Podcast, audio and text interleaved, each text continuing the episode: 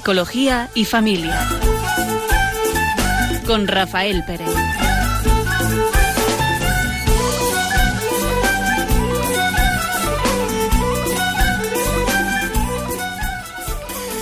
Buenas tardes. Sintonizan Radio María y van a escuchar este programa de hoy, Psicología y Familia. Eh, un servidor, Rafael Pérez. Y Raquel Talabán. Buenas tardes. Y vamos a hablar sobre la ansiedad y lo que afecta o puede afectar a nuestras relaciones personales, familiares. Vamos a contar un pequeño cuento que yo creo que nos puede ayudar a, ilustrar este tema del que vamos a hablar. Dice así, un hombre decidió suministrar dosis masivas de aceite de hígado de bacalao a su perro Doberman, porque le habían dicho que era muy bueno para los perros. De modo que cada día sujetaba entre sus rodillas la cabeza del animal, que se resistía con todas sus fuerzas. Le obligaba a abrir la boca y le vertía el aceite por el gañote. Pero un día el perro logró soltarse y el aceite cayó al suelo. Entonces, para asombro de su dueño, el perro volvió dócilmente a él en la clara actitud de querer lamer la cuchara. Fue entonces cuando el hombre descubrió que lo que el perro rechazaba no era el aceite, sino el modo de administrárselo. A mí este cuentecito me parecía que podía como ilustrar que en nuestra vida eh, tantas cosas que nos molestan en nuestras relaciones personales, que nos crean miedo, ansiedad, eh, pues esa inquietud, angustia, no son tanto las cosas que nos suceden, sino la forma en que o mm, nos vienen dadas o nosotros interpretamos. Si vamos a hablar sobre la ansiedad, eh, la ansiedad es una forma de miedo, con la diferencia que el miedo eh, en general, el miedo que es una, una emoción mm, primaria, es tantas veces necesaria porque nos ayuda en nuestra vida. Pero la ansiedad el miedo tiene un objeto, ¿verdad? El miedo algo nos da miedo, en concreto, un animal, una situación. El miedo tiene un estímulo que nos produce esa emoción. Sin embargo, la ansiedad no es un estímulo concreto, salvo en las fobias, ¿no? Que, eh, que pueden ser algo concreto, ¿no? Fobia a los aviones o a los insectos o a cualquier otra, eh, normalmente mm, animal. Eh, pero la ansiedad mm, así general, ansiedad generalizada, pues no hay un, no hay un objeto ¿no? que nos produzca esa sensación y sin embargo eh, nuestro cuerpo responde eh, a, a, eso genérico, no mm, abstracto, eh, sin un algo concreto, responde con, con todos los síntomas de, del miedo, ¿no? Del miedo de que el cuerpo se prepara, ¿no? Pues si fuéramos conscientes y llegáramos a darnos cuenta y a reflexionar y a parar nuestro pensamiento, eh, fácilmente podríamos tener eh, ¿no? Para no entrar en esa dinámica que, que tanto... Pues que parece que la ansiedad como si fuera algo, bueno, no tiene importancia. Pues tiene importancia y mucha para las personas que, que realmente lo están sufriendo, porque es una enfermedad, con todo, ¿eh? una enfermedad que produce un malestar enorme, no tanto y no solo al que la padece, sino también a que quedan muy afectadas las relaciones, ¿no?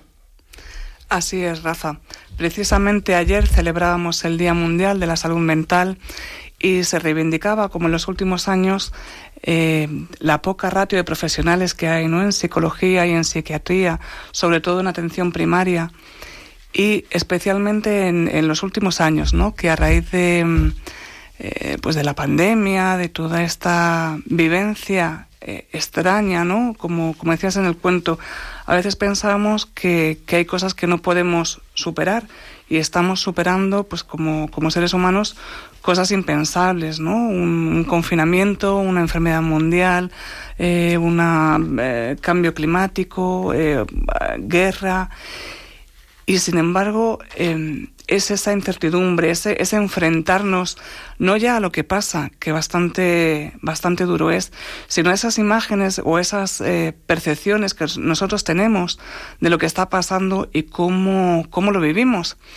Entonces, el número de personas que, que padecen enfermedad eh, de ansiedad, que bien dices esa enfermedad, eh, está creciendo muchísimo, ¿no? Hay muchísima gente que necesita atención, a veces eh, cuesta ir al psicólogo, cuesta ir al médico, pedir ayuda, porque nos sentimos eh, con esos síntomas que, veremos esta tarde, ¿no? Cuando uno está ansioso, como esa sudoración, irritabilidad, sensación un poco de, de inestabilidad emocional.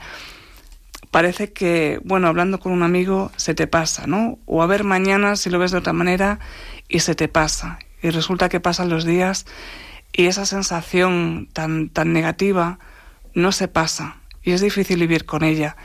Y también es difícil vivir con una persona que padece ansiedad.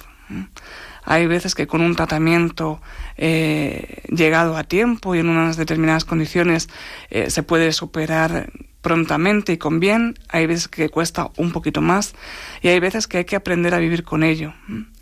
Entonces, como familiar, enfrentarse a esa situación también que ya eh, no es lo que nosotros vivimos, sino luchamos con la percepción que tiene esa persona a la que queremos y a veces eh, es complicado, ¿no? ¿Verdad, Rafa? Sobre todo para, para el que lo padece o cuando la sufrimos, ¿no? Mm, la ansiedad es una experiencia emocional que todos, de alguna forma, mm, vivimos, experimentamos, ¿no? En nuestra vida a esa ansiedad no nos referimos, ¿no? Como problemática, porque quizá ese, esa, esa emoción, esa ansiedad que nos produce enfrentarnos a situaciones en la vida, pues es natural.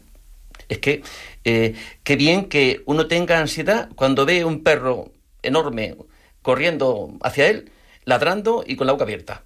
¿Por qué? Porque ese, eh, esa, esa afectación que nos supone ese posible peligro, ¿qué nos hace?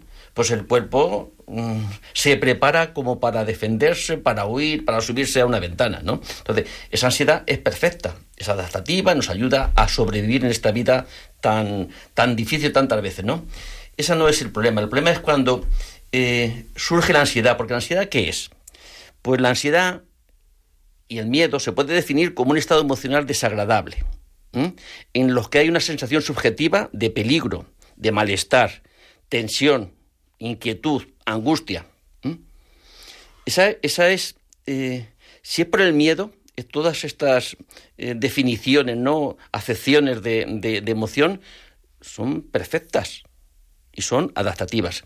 Pero el miedo porque algo no lo produce, pero si es la ansiedad que no hay nada que lo produce, ¿qué, qué, qué sucede con nosotros?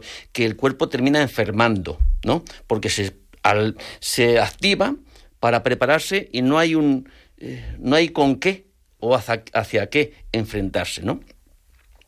La ansiedad es esa experiencia que podemos vivir, la normal me refiero, pues realmente nos, nos ayuda, ¿eh? nos hace conocernos hasta qué punto tengo yo el control sobre mis propias emociones, ¿no? Nos ayuda a conocernos, moviliza recursos, es decir, nos ayuda también a ser creativos, cómo respondo, cómo qué hago, ¿no? Mm, para defenderme ante esta situación. Eh, eh, es base, ¿no? Para el aprendizaje. ¿Cuándo aprendemos mejor? ¿Cuándo estamos, eh, estamos casi con esa necesidad de aprender? Cuando tenemos necesidad. ¿Y cuándo tenemos necesidad? Cuando se presentan situaciones que no sabemos bien controlar, que nos crean incertidumbre, tensión, hasta físicamente, tienes que enfrentarte a una situación que no controlas ¿eh? y uno empieza a sudar, ¿verdad? Eh, eh, tiene palpitaciones, mm, tiene una serie de, síntomas físicos ¿no? que, nos dicen que estamos ante cierta situación peligrosa, ¿no? O que nos crean cierto malestar. Pero yo creo que toda situación nueva, de alguna forma, todo lo nuevo que no controlamos, mm, de alguna forma, ¿no? Nos hace sentirnos poco seguros para afrontarlo. Es decir, eh, ¿cómo aprendo yo a afrontar situaciones nuevas? Experimentándolas. Experimentándolas. Es decir, y estamos llamados a que si viviéramos cada día como nuevo, cada día sí es cada día nuevo, pero tenemos un qué, un aprendizaje. Tenemos a, vamos acumulando conocimiento ¿De qué? De las experiencias. Cuanto más años, por eso yo tengo más aprendizaje porque tengo más tiempo que tú, Raquel. ¿eh? Yo te saco 20 años o 25, ¿eh? en que me da tiempo a tener unas experiencias por las que tú todavía no has pasado, ¿no? Entonces, eso eh, muchas veces la edad nos da esa ventaja, ¿no? entre comillas, la ventaja, ¿no? Porque yo sé que tú eres mucho más inteligente, pero bueno, eh, a mí tengo más experiencia. Decías bien, Rafa, eh, la ansiedad y el miedo han sido eh, adaptativos desde, desde, el principio de los tiempos. Nos ha servido para eh, mantenernos como especie, ¿no? protegernos del fuego, de los animales, de otras tribus que fueran eh, peligrosas para nosotros. Ese estar en alerta en esos momentos, ese prepararse pues en un momento determinado para la lucha nos han servido como, como, especie para seguir eh, viviendo, tiene un sentido eh, biológico.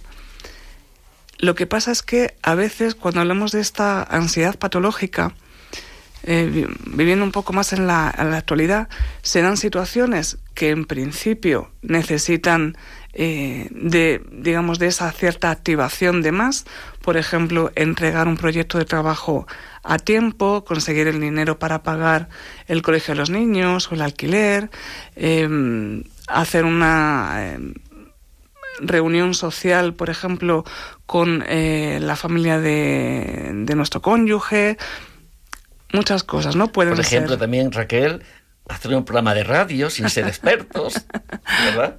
Por ejemplo hay situaciones que, de estas que cuando se dan al principio es normal ponerse un poco alerta. Es normal y nos va a ayudar a prepararnos un poquito mejor. Conocer el, el, espacio donde se va a dar eh, ese acto que nos pone nerviosos puede servir. Conocer a las personas con las que nos vamos a, a encontrar y con las que vamos a tener que, que prepararnos nos puede servir conocer cómo va nuestra economía y que estamos haciendo un plan de ahorro nos puede ayudar a sentirnos más tranquilos frente a problemas en el trabajo, problemas económicos. Pero cuando esa ansiedad no baja en ningún momento, cuando el estímulo desaparece y nosotros nos seguimos manteniendo alerta, ahí tenemos un problema.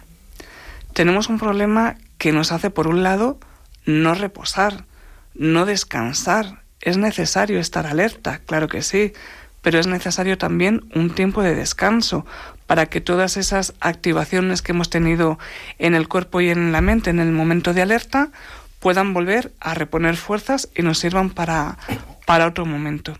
Si constantemente estamos alerta, por un lado, eh, nuestro cuerpo pues, nos cuesta más dormir, tenemos problemas estomacales y otros problemas de, de, salud asociados. Tenemos la sensación a veces de estar constantemente en peligro. Con lo cual, levantarse así, estar todo el día así, acostarse así, soñar pensando en esos problemas que tenemos eh, un poco en mente, nos van dificultando mucho la vida. Y además, si nos vamos centrando en anticiparnos demasiado y constantemente a esos posibles problemas, quizá en algún momento hemos tenido eh, una dificultad en, pagar una cuota o en la empresa han empezado a despedir gente y hemos tenido por nuestro puesto de trabajo.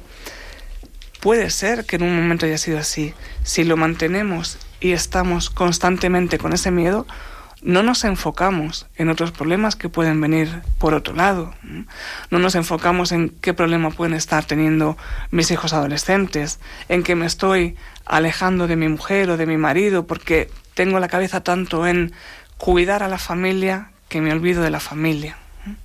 Esto que estás diciendo yo creo que es quizá también algo para tener en cuenta. Es decir, una persona que vive y experimenta la ansiedad podrá tener una relación mm, con su pareja, con su cónyuge, con sus hijos. Si tiene un estado de inquietud, de angustia, de miedo, así fuerte, tiene unos síntomas, un malestar intenso, solamente tenemos que pensar en nosotros mismos, cuando nos duele la cabeza. ¿Acaso cuando tenemos una molestia mm, con cierta intensidad, nos mostramos con esas actitudes propias de cordialidad, de cariño, de tener en cuenta al otro? ¿O tantas veces cuando nos mm, sufrimos molestias, un malestar corporal, eh, de alguna forma nos encerramos en nosotros mismos. Parece que bastante tengo yo con lo mío para estar pendiente ahora de mi mujer o de mi marido o de mis hijos. O incluso de los trabajos. Es nos, hace perder el recurso, perder, tener en cuenta al otro. Es nos encierra un poco el dolor, tantas veces nos encierra en nosotros mismos, ¿no? Es la molestia.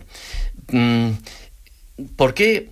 Eh, ¿O qué podríamos hacer? Porque tantas veces, mm, yo cuando estamos preparando este tema, pues he recordado, me he leído unos, dos libros, ¿eh? casi enteros, por el tema este de la ansiedad. Y, y habla mucho, ¿no? De lo que es la ansiedad, de los síntomas, de... Sin embargo, hablan mucho menos de qué podemos hacer, cuál sería el tratamiento, cuáles serían las, eh, las pautas como para poder ayudarnos.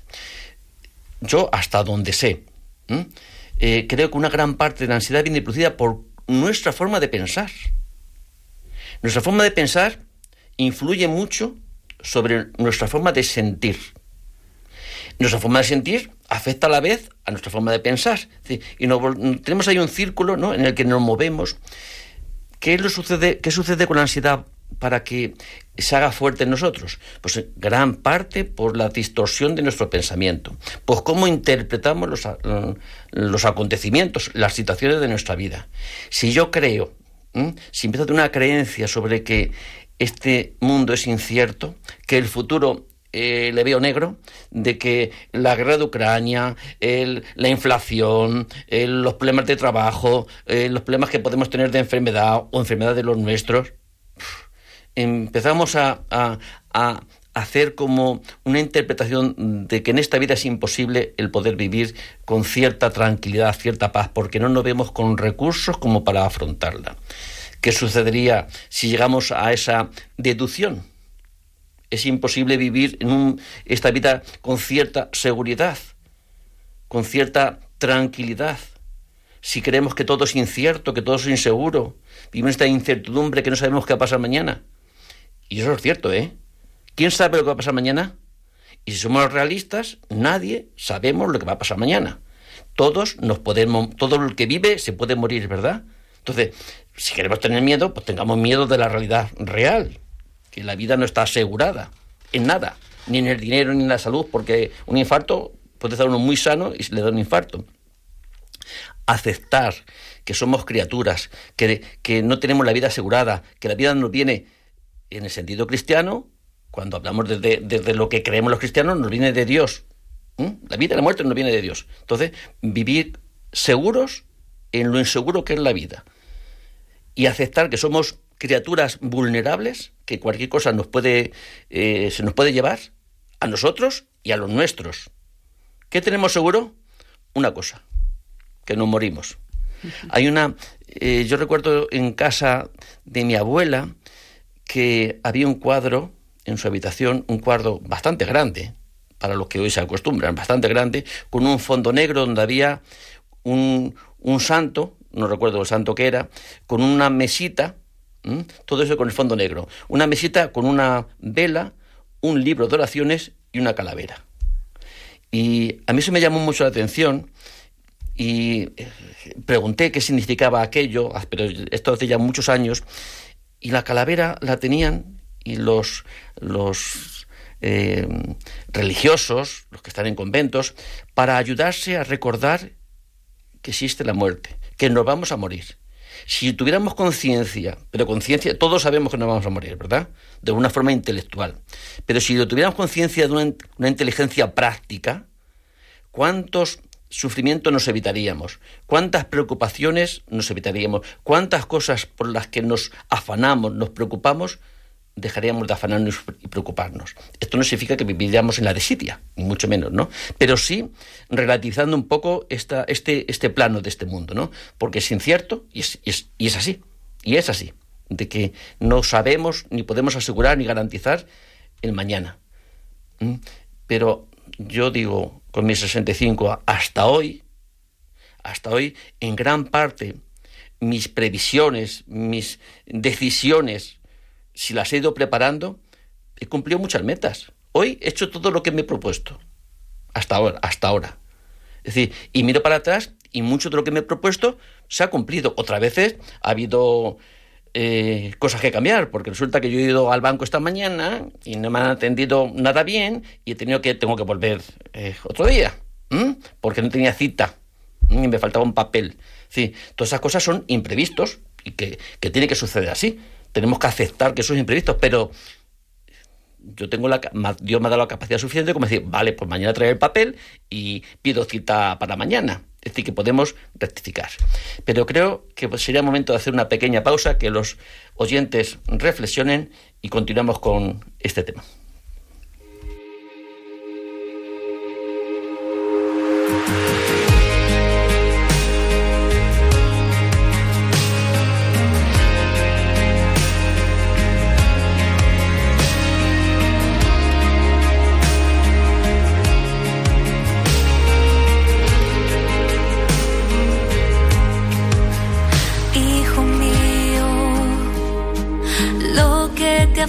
Aflige y asusta se encuentran las manos de Dios, se encuentran las manos de Dios.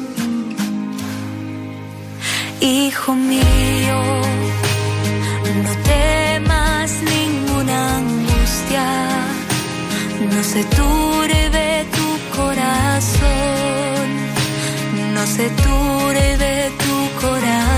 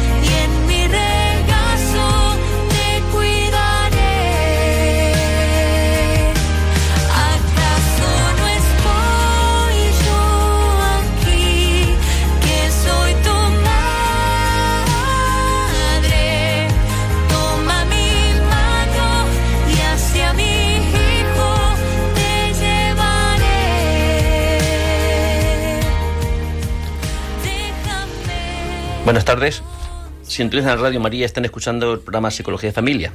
Y estamos hablando sobre la ansiedad y lo que afecta a nuestras formas de relacionarnos y cómo nos afecta a nosotros mismos. Continuamos con otro cuentecito que ya saben los oyentes habituales que a Rafa y a mí nos encantan. Dice así: La pequeña Mary se hallaba en la playa con su madre. Mami, ¿puedo jugar en la arena? No, mi vida, no quiero que te ensucies el vestido. ¿Puedo andar por el agua? No, te mojarías y agarrarías un resfriado. ¿Puedo jugar con los otros niños?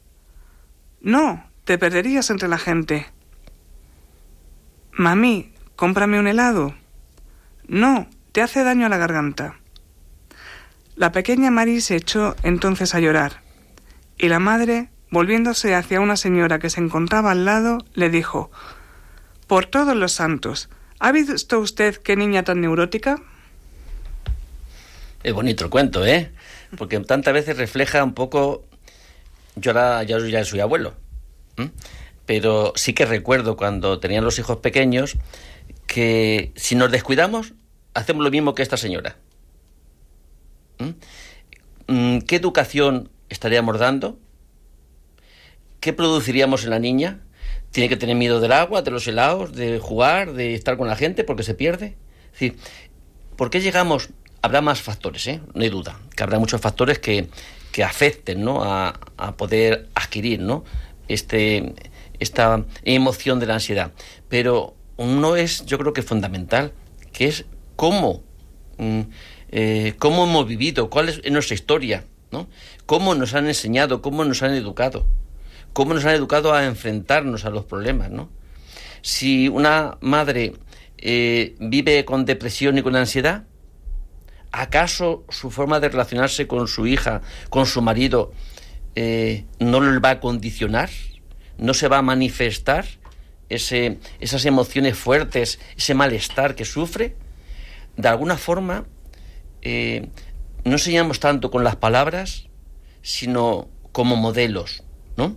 Eh, como modelos que somos enseñamos tantas veces con nuestros actos, con nuestra forma de conducirnos, con nuestra forma de, de afrontar las situaciones. Y eso es una enseñanza que no, eh, no va filtrada, ¿no? Por, sino que se aprende de una forma, vamos, inconsciente. Yo veo a mis nietos, y tengo algunos que son, todavía, son pequeños, de siete años, mm, eh, y ocho, y algunas veces mm, yo me doy cuenta que algunas veces cuando voy así con tranquilidad voy pasando con ellos, pues me pongo la mano atrás, ¿no? Y me voy con paseando de esta vez con tranquilidad, con las manos atrás. Y algunas veces me da cuenta de que ellos, no, no es que yo no les digo, pues también como, no sé si jugando o no jugando, pero el caso que imitan hasta esas, esas es que será esa postura, tantas veces digo, si es que sin, sin hablar, modelas al otro. Por eso yo creo que este cuento nos puede eh, también mostrar, ¿no? Tantas veces que nuestra forma de educar, nuestra forma de, de relacionarnos, nuestras conductas, eh, afectan y condicionan al que está a nuestro al lado, sobre todo cuando son pequeños, ¿no? cuando son mucho más maleables ¿no? en, este, en este sentido. Así que tengamos cuidado y que nuestras conductas sean eh, lo más equilibradas posible, ¿no? Porque también ayudarán, ayudarán al otro a, poder formarse, ¿no? Lo que pasa, Rafa, que vivimos en una sociedad que nos pide constantemente ser autosuficientes, ¿no? Ser los mejores, ser los primeros, no depender de nadie para nada. La idea de la familia se está diluyendo y al final crea conflicto porque yo que quiero ser autosuficiente y mantener a, a mi familia, sin la familia extensa, sin, sin los tíos, sin los abuelos, sin los amigos, porque es mi familia, es mi problema, necesito solucionar este problema. Al final le estoy quitando ese tiempo de calidad a las personas que viven conmigo. Mi marido, mi mujer, mis hijos, si hay mayores en casa. Estoy tan ocupada, preocupándome quizá de su bienestar, de darles aquello que yo no he tenido, que al final les estoy quitando a lo mejor lo que ellos quieren, ¿no? Que es estar tiempo conmigo. Desde la otra perspectiva pasa lo mismo. Resulta que lo que queremos es estar con nuestro familiar, con nuestro padre, nuestra madre, nuestro abuelo, nuestro hijo, pero está tan ocupado y tan preocupado y muestra tanta ansiedad por un determinado problema que esté atravesando, pues en clase, en el trabajo, eh, económicamente, hay muchos casos últimamente, algún otro problema que podemos tener en la cabeza, que nos resulta difícil llegar a esa persona. Está tan preocupada en cuidarnos, en hacernos el bien, que al final em, se pierde, ¿no? Se diluye y al final es eh, todo por nosotros, pero al final está sin nosotros. Qué bonita la canción que hemos escuchado ahora, ¿no? Que en este mundo que nos vende la idea de que tenemos que ser autosuficientes y los mejores y no depender de nadie, nos decía Atenas, eh, ¿no? cantando en, en boca de la, de la, Virgen de Guadalupe en este caso, eh, no estoy yo aquí, que soy tu madre, ¿qué preocupaciones tienes? Está demostrado con algunos estudios que las personas que tienen fe sufren menos depresión y sufren menos ansiedad. Precisamente por esto, porque no se sienten tan responsables de todo y no se sienten con el peso de todo. Tienen alguien en quien descargar. Hablabas de la autosuficiencia, de que buscamos ser suficientes. Puedes buscar lo que tú quieras, pero tú no te haces el pan, tú no te haces las sardinas en lata, tú no cosechas garbanzos. Todo todo lo que consumimos, nada más que en el, plano eh, material, no viene dado. Tenemos que buscar ayuda. ¿Quién sabe? Pues algunos sabrán hacer muchas cosas, pero no sabe hacer todo, ¿verdad? No sabe de electricidad, de albañilería, de fontanería. Ojalá esa autonomía que verdad que tenemos que buscar, ¿no? Eh, no se refiere a que no necesito al otro. Se refiere que en lo que yo pueda ser autónomo, pues qué bien, ¿no? Tener, si la ansiedad en gran parte viene producida por los, por los pensamientos, mm, buscar, poder pensar de una forma libre, que no, me venga eh, o saber defenderme de, las ideas de este mundo que, me quieren influir. Toda publicidad que escuchamos, ¿qué, pretende? Influirme. Todas las ideas políticas, ¿qué pretenden? Influirme. Qué bien que nos dejemos influir cuando demos esa autoridad, ¿no? O ese, o ese poder sabiendo que es bueno, dejarnos influir por quién? Por aquel que nosotros le damos esa autoridad de que lo que me pueda decir me va a ayudar, no me va a esclavizar, no me va a quitar libertad. Por eso poder escuchar, eh, poder escuchar, me hará mucho más autónomo poder escuchar todo aquello que me hace más libre. ¿Y qué es lo que me hace más libre? Hay gente que también de, todo podemos distorsionarlo, ¿eh? Lo religioso podemos distorsionar, podemos distorsionar todo. Pero quizá si es un auténtico cristianismo, ¿a qué ha venido Jesús? A que los hombres sean libres. Y la mayor libertad que podemos tener es poder amar. ¿Eso dónde se enseña? ¿En el colegio? ¿En los medios de comunicación? ¿En la política? ¿Pero qué nos enseñan? ¿Qué nos enseñan tantas veces a mm, eh, principio básico? La sociedad del bienestar ¿eh? buscar el bienestar por encima de todo.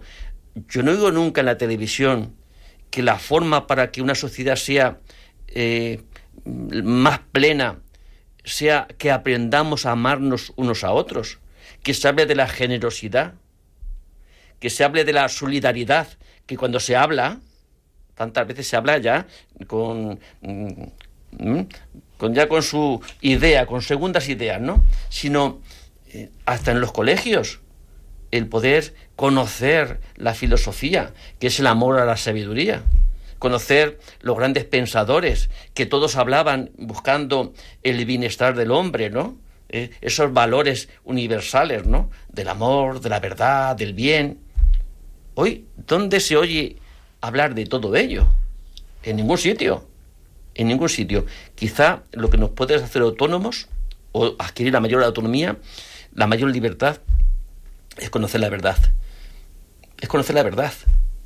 Y la verdad no es la que se repite muchas veces. Una mentira, por mucho que se repita, no va a ser verdad, ¿no? Entonces yo creo que todo eso, vivir en la verdad, mm, nos ayudará a no vivir en ansiedad, a no vivir con miedo. Y la verdad, a veces no siempre es muy agradable, ¿no? Pero la verdad que, mm, que más evidente es que nuestra vida es corta. Que existe la enfermedad, que existe la vejez y que existe la muerte. Y si tuviéramos conciencia de ello, muchas de nuestras formas de vivir y nuestras metas serían también mucho más lógicas ¿no? y más naturales. Tantas veces produce ansiedad porque pretendemos, ¿qué? ¿Asegurar la vida? Pues no la vamos a asegurar de ninguna forma.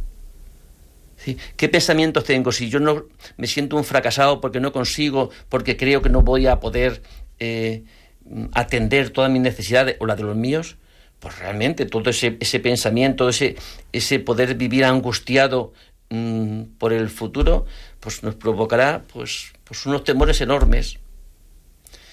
Por ejemplo, vivimos una sociedad que no, mm, donde no se comparte, ¿no? sino que se compite. Y compitiendo, es decir, si yo tengo que luchar contigo para ver quién consigue más, pues qué poca paz podré tener, ¿no? Estaré bien alerta, ¿no? Eh, poca confianza en el otro, porque el otro es mi rival, ¿no? No es mi compañero que, eh, con el que podíamos conseguir más, ¿no? Vivir en esa competitividad es imposible poder vivir con cierta tranquilidad, ¿no? De, espíritu, ¿no? hay que encontrar el equilibrio en esa em, en esa tesitura de, de, pensar esto va a ocurrir, esto es cierto, me tengo que preparar, me tengo que preocupar. Muchas veces nos preparamos y nos preocupamos por cosas y luego realmente vemos que no ha sido tan grave como habíamos pensado. Y está bien habernos preparado, ¿eh? nos ha hecho superar ese bache.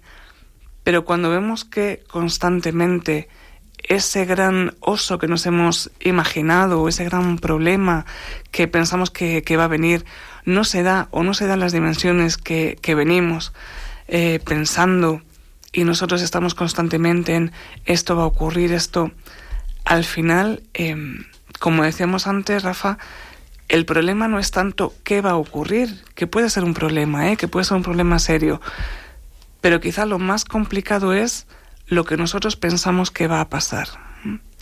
Me acordaba mientras hablábamos algún, alguna historia que hemos contado aquí también en el programa, ¿no? Y que así resumiendo un poco es una persona que va en el coche de noche y se pincha una rueda y resulta que no tiene ni gato ni herramientas para cambiar eh, esa rueda.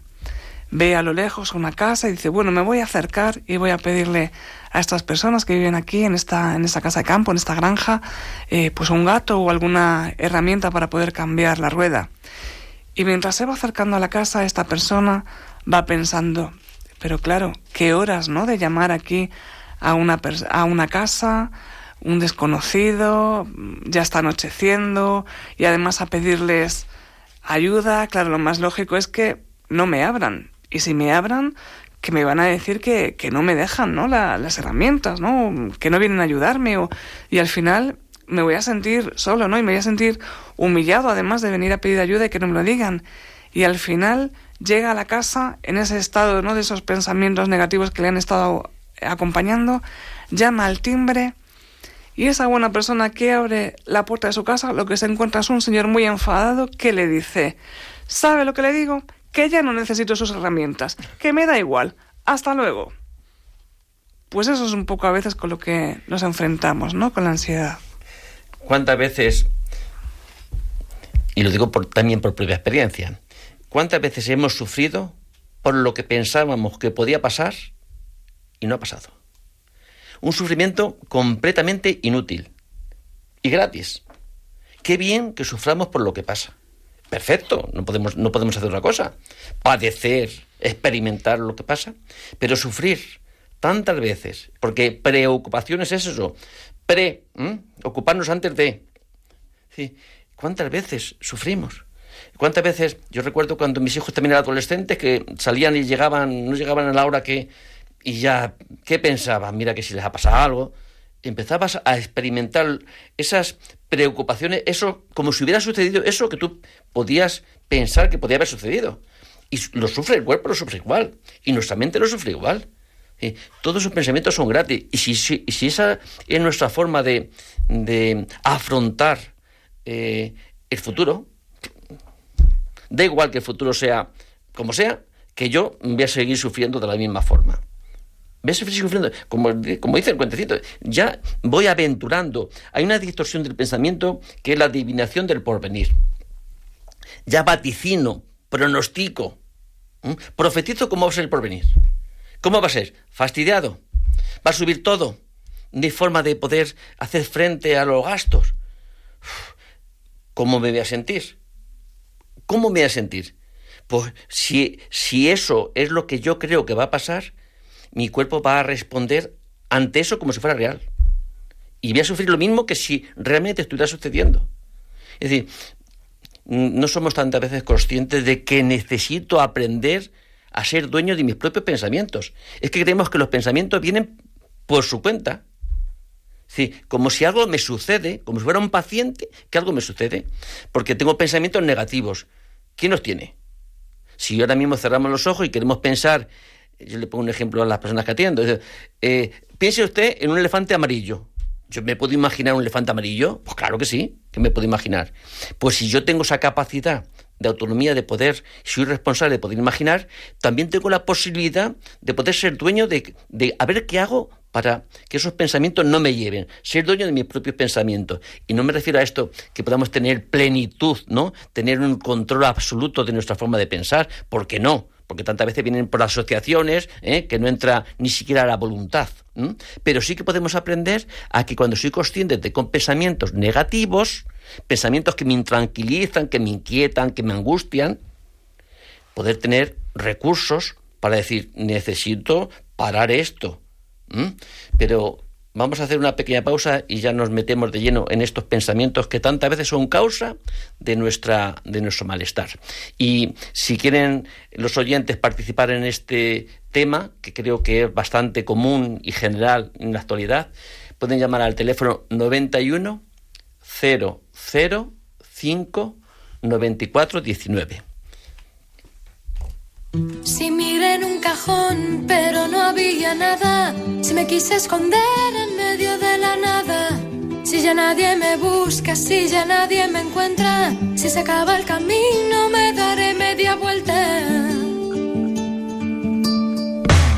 Si no hay pan para hoy, Dios dirá mañana. Si no encuentro fronteras, pero sí aduanas. Si se marchó la suerte en la última jugada, ¿será que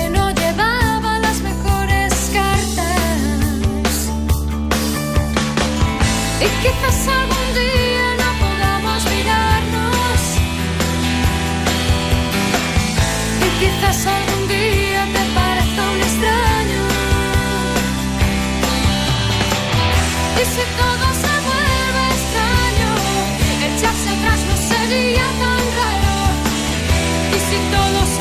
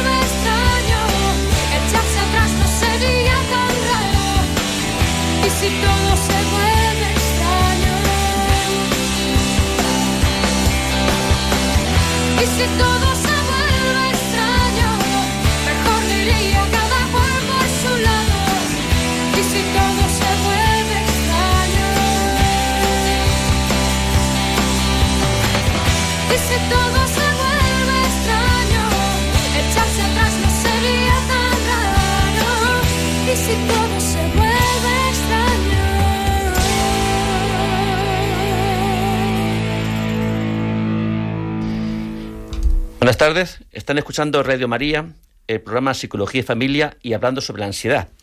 Y antes de comenzar, un pequeño cuento también que mm, nos ayude, ¿no? En, yo creo que los cuentos son bastante útiles para, para que se nos queden. Dice así, uno de los pocos hombres que han caminado por la luna cuenta cómo tuvo que reprimir sus instintos artísticos cuando llegó al satélite. Recuerda que cuando se hallaba mirando embelesado a la Tierra, estaba como paralizado por el asombro y diciéndose para sí, Dios mío, qué preciosidad. Pero enseguida, volviendo en sí, se dijo, deja de perder el tiempo y dedícate a recoger piedras.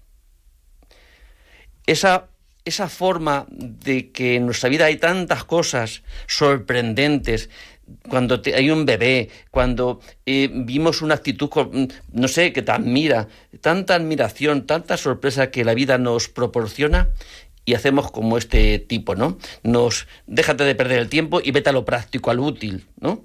Y nos perdemos la ocasión de poder llenarse nuestro espíritu, ¿no? De esa, eh, de esa grandiosidad que nos rodea y no vemos. Y como habíamos invitado a los oyentes a poder participar, vamos a dar paso a Carmen, que habla desde Genil, Puente Genil. Buenas tardes, Carmen. Hola, buenas tardes. Diga usted. Yo he, estado escuchándolo usted desde el principio. Y a lo que dice de la ansiedad, yo he padecido ansiedad. Eso es malísimo, malísimo, pero me tomo una pastillita y se me pasa. Me estaban viendo en salud mental. Si no me la tomo, pues me pongo malísima, malísima. Voy dejando, dejando, a ver si puedo ir quitándome de algo, me voy quitando un poquito a poco, poquito a poco. Pero se consulta al médico y dice el médico, bueno, cuando le duele la cabeza se toma una aspirina, digo, sí. Cuando tengo algo se la tiene que tomar y tal, ya está. Eso se me hora, pues tiene que quitar, es la tontería. Pero mire usted, yo le voy a decir una cosa. Yo tenía 20 años cuando mi padre se murió. Llegué a mi casa y me lo encontré muerto. Sin estar malo ni nada. Estaba yo recién casada, tenía mi niño chiquito. Me pasé muy mal, muy mal. Después tuve un accidente de coche fatal. Trabajando en una carnicería y me, me rompí el brazo y estuve nueve meses con el brazo roto. Y son tantas cosas las que me han pasado que digo yo, yo digo, Dios mío, por favor, ayúdame. Pero es que claro, eh, las cosas pasan porque tienen que pasar. Ahora mismo estoy mal porque mi hija está ingresada y estoy mal. Y yo mm, lo que tengo todo es, nada más que todo veo malo. Es lo que usted ha dicho ahora mismo, que todo vemos malo, no vemos nada que lo malo, no vemos nada bueno. Carmen, ojalá, voy a decirle más que dos palabras. Qué bien que se ayude de la medicación. El médico por la aconsejará lo que vea conveniente. Pero no, no se conforme solamente con ello, sino qué bien que pueda trabajar, que pueda buscar que todo lo que ha sucedido en su vida pueda decir como San Pablo, todo ocurre para bien de los que aman al Señor. Y cuando descubre usted que todos sus acontecimientos han sido para algo, a lo mejor simplemente para que su fe no decaiga, porque sigue esperando que Dios le ayude. Pero qué bueno sería también que si tiene posibilidad que pueda buscar una ayuda psicológica, hacer una alguien que la pueda ayudar, ¿no? A poder acepte- aceptar, asimilar esas situaciones. Tantas veces la ansiedad viene por esa, porque el pasado le proyectamos al futuro y el futuro que, que vemos es, es un poco un poco negro, ¿no? Sin esperanza. Y todo eso pues hace un cóctel que, que la vida se convierta al final que, que no tenemos ganas de vivir. Ánimo mujer y no se conforme, busca ayuda. En, seguro que en Córdoba hay también COF, que si usted anda precaria, yo creo que póngase en contacto con ellos, que a lo mejor le puedan ayudar a encontrar a alguien que la pueda ayudar, o el mismo COF la pueda ayudar.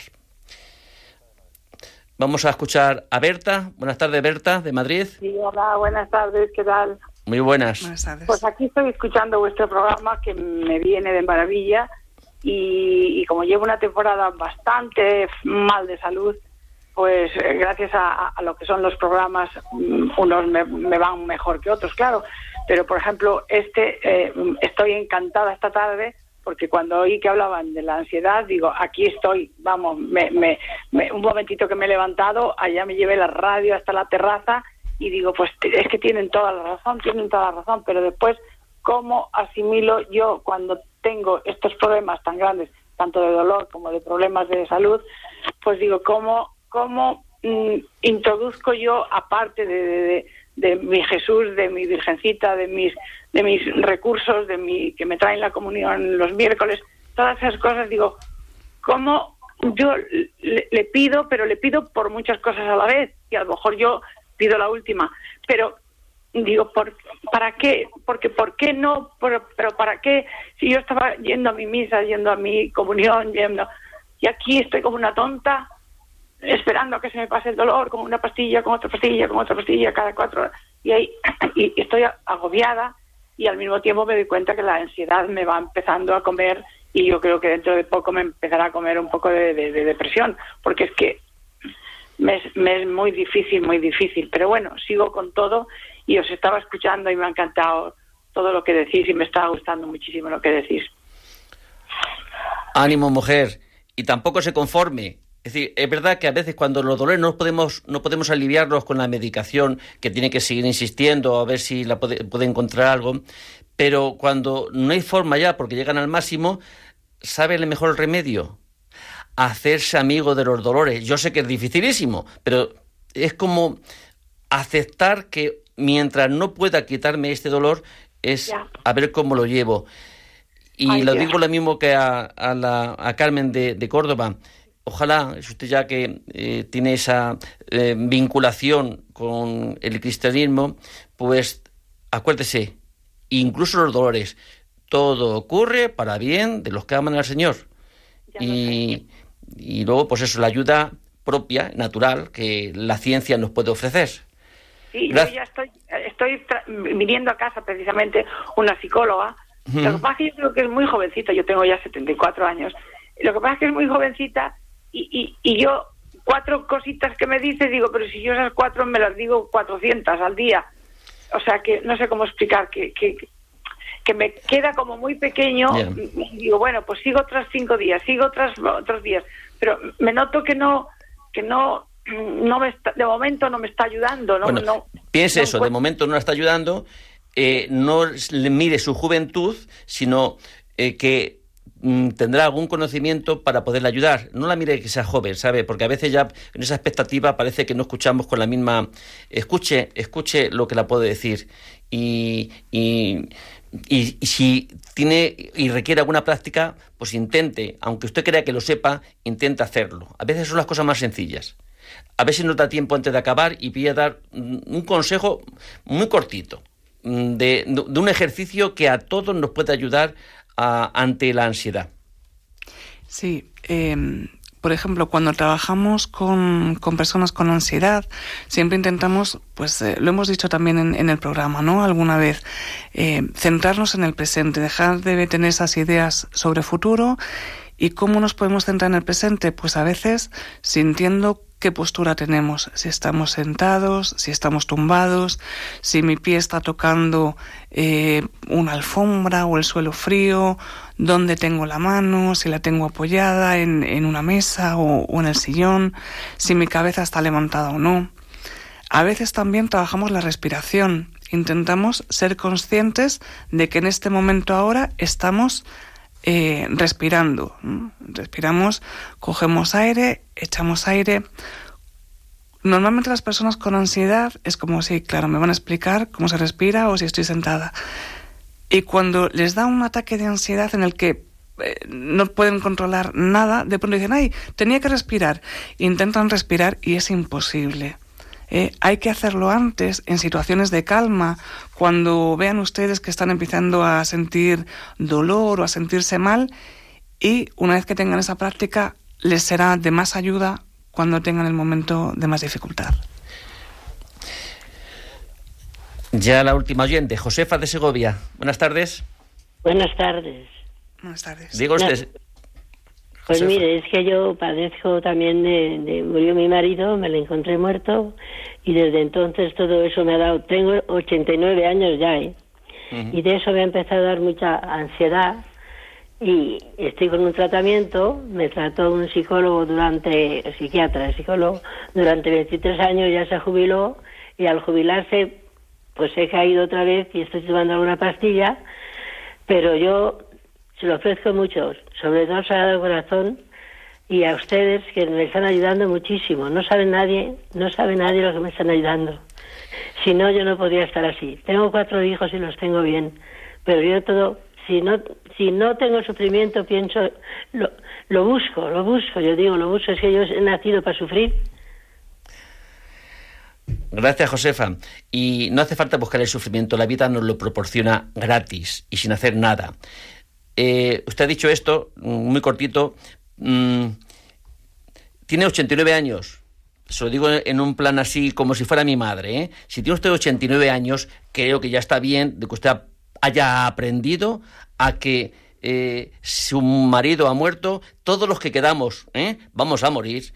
Y a aprender a aceptar que la muerte del otro y la propia está ahí, está ahí.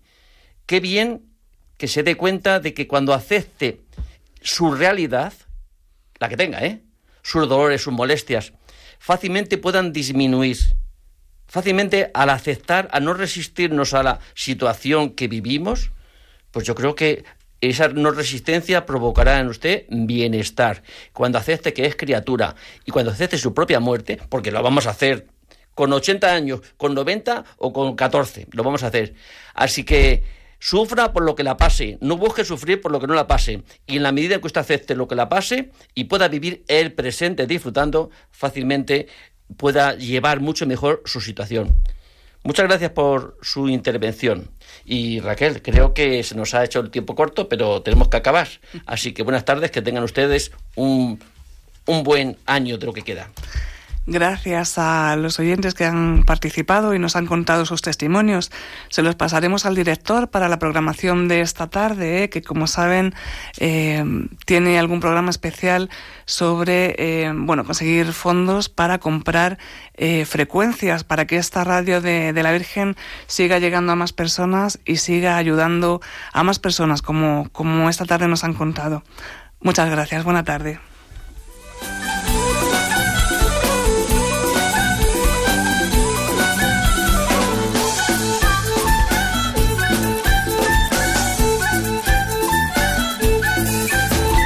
Psicología y Familia.